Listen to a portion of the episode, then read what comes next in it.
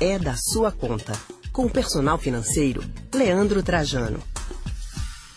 Chegamos ao mês de dezembro e com ele muitas confraternizações, né, Raul? É verdade, Anne. São muitas mesmo, hein? Agora, será que é possível organizar o orçamento para tantas festas? É o que a gente vai saber agora com o nosso personal financeiro, Leandro Trajano.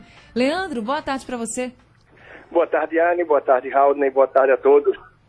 Boa tarde, professor. Dá para se organizar para essas confraternizações, organizando aí orçamento no que é participação?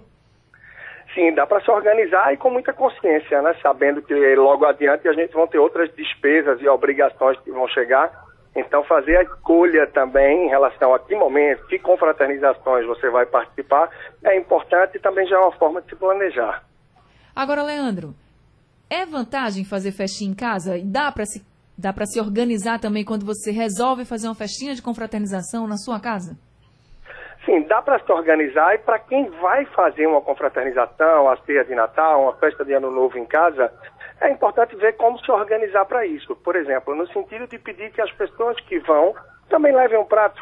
É uma forma de você gastar menos, de passar menos tempo no supermercado comprando os ingredientes, de passar menos tempo na cozinha e aproveitando o tempo fim de ano também.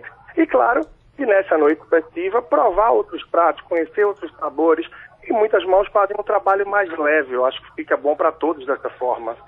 Mas é mais vantagem essa confraternização acontecer em casa ou se buscar um restaurante, Leandro? Olha, depende do caso, Raul. Né? Muitas vezes é possível você fechar alguns pacotes com os restaurantes de acordo com a quantidade das pessoas. E isso pode tornar o trabalho mais leve, uma vez que não tem aquela questão de organizar a casa, de arrumar na pós-festa, e também pode tornar mais dinâmico, já tendo um suporte ali do próprio restaurante, do próprio estabelecimento.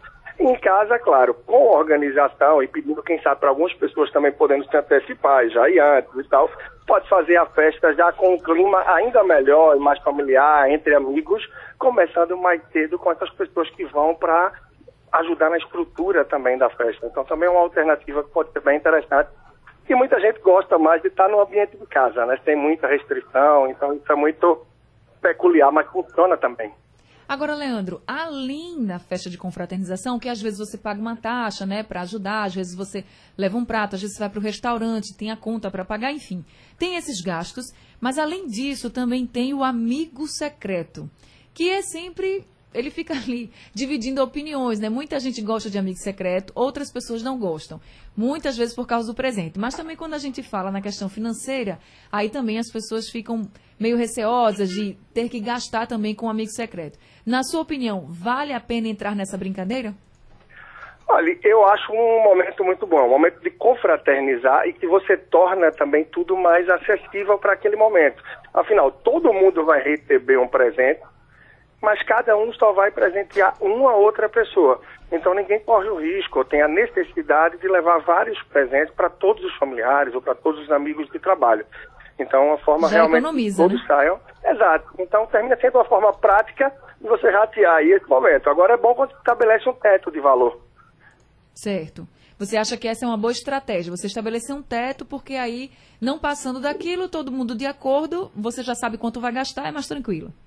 Eu acho melhor, eu acho melhor. Claro, sempre vai ter aqueles comentários, porque tem alguém que viu que o teto, por exemplo, era de 30, 50 reais, mas resolveu dar um presente de 10, mas aí vai muito da consciência de cada um também. Muitas vezes eu vejo as pessoas buscando chegar em algo mais próximo ao teto, né? Então isso vai muito de acordo com o grupo que está ali para estabelecer um padrão, fazer uma votaçãozinha, mas sempre ajuda muito também e eu acho que torna mais prático o momento e é sempre divertido o amigo secreto, né? A dinâmica que se faz para a entrega dos presentes, então pode ter algo sempre muito bacana também, marcante. Agora, Leandra, é também importante você ficar atento de não participar de vários amigos secretos, para também, senão daqui a pouco você participando de muitos, vai acabar gastando muito também, né?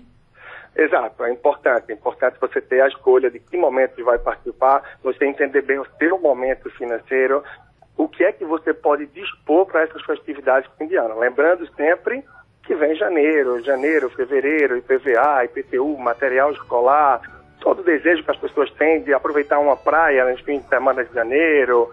Então, tudo isso também vai pesar. Não basta pensar no momento mais festivo e logo adiante já começar o ano mais penalizado. Por isso, tem muita coerência e estabeleceu os tetos também a título do que é que eu vou botar no cartão de crédito, que eu vou priorizar débito, espécie, para evitar empurrar despesas para frente, estar tá parcelando. Tudo isso também traz uma consciência financeira maior para que faça uma transição de ano financeiramente mais saudável. Tá certo, Leandro. Obrigada. Obrigado, Leandro.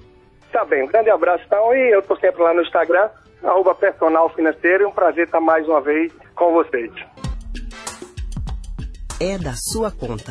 Com o personal financeiro, Leandro Trajano.